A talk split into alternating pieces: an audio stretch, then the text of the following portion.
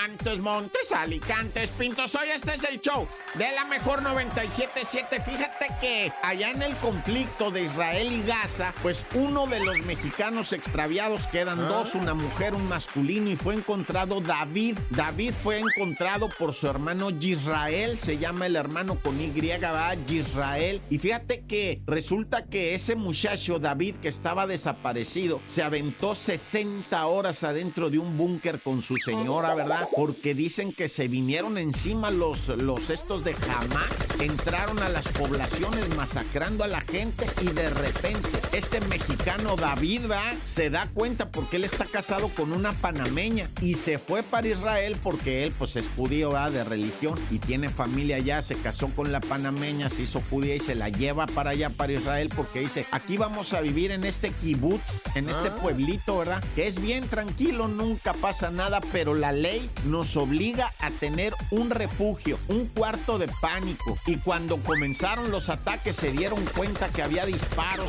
se metieron a este cuarto que además está escondido y los bandidos no lo encontraron, no encontraron el cuarto de pánico, entraron a su casa de ellos, hicieron desmanes, pero se fueron, va, porque así era nada más pasar y hacer desmanes, asesinar y vámonos. no se quedaron, pues se fueron y entonces ahí estuvieron metidos 60 horas, Dios santísimo, va, hasta que fueron localizados por el mismo Israel, el hermano, va, que lo liberó. Bueno, no lo liberó, sino, bueno, una tragedia todo esto, va, por parte de todos los pueblos. Qué tragedia es la guerra, loco.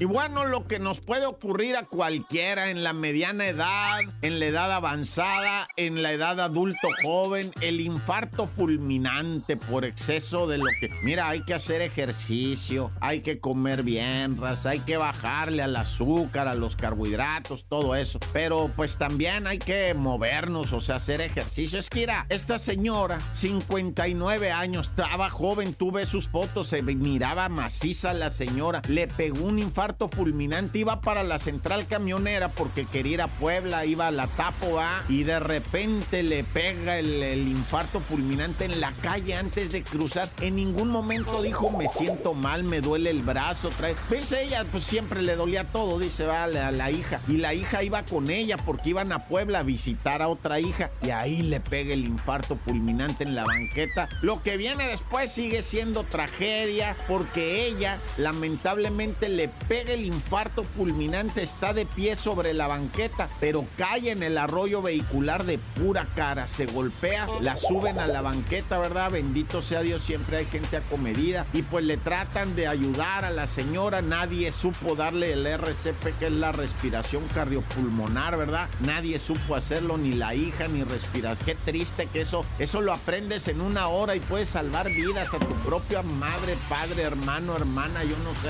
los puedes salvar. Bueno, el caso estaba en que nadie le dio el RCP, la respiración cardiopulmonar, la señora fallece, pero la autoridad dice, ¿y por qué está golpeada de la cara? No, no, vamos a detener, ah, empezaron con vamos a detener a la hija, vamos a detener a... No, no, ya sabe la autoridad echándole limón a la herida, ¿no? ¿Por qué está golpeada? ¿Quién Porque se cayó, señor. Y ya los paramédicos dijeron, no, pues hay que hacerle la necropsia y todo eso. Duraron más de tres horas en levantar el cuerpo. ¡Qué tragedia! ¡Tan, tan! Se acabó corta.